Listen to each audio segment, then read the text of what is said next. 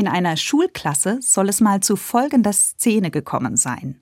Die Lehrerin macht aus einer Bibelstelle eine Rätselfrage und die Kinder fahren voll drauf ab. Die Rallye-Lehrerin hat den Kindern folgende Aufgabe gestellt. Jesus hat mal gesagt, wer an mich glaubt, der wird. Und jetzt ein Wort mit L. Der erste Schüler, der sich meldet, ist eine Sportskanone aus der letzten Reihe. Er sagt, wer an mich glaubt, der wird loslaufen. Da meint die Lehrerin, ja, eine gute Idee. Denn Jesus hat auch gesagt, dass jeder, der an ihn glaubt, sich ruhig anstrengen soll. Und im Glauben kommt es darauf an, Dinge anzupacken und nicht nur zu reden. Als nächstes meldet sich ein Junge, der oft Witze reißt. Er meint, wer an mich glaubt, der wird lachen. Darauf die Lehrerin, ja, genau. Christen haben wirklich viel zu lachen.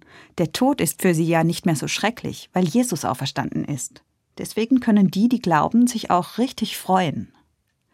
Die Kinder heben immer weiter die Hände und sprudeln los. Wer an mich glaubt, wird lieben. Und wer an mich glaubt, wird lernen. Und wer an mich glaubt, wird leuchten. Die Lehrerin ist sprachlos, was die Kinder alles begriffen haben. Denn wer sich an Jesus halten will, für den passt das alles.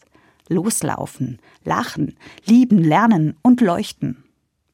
Der Originalsatz aus der Bibel, der heißt übrigens, wer an mich glaubt, der wird leben. Da steckt ja alles drin. Leuchten, lernen, lieben, lachen und loslaufen.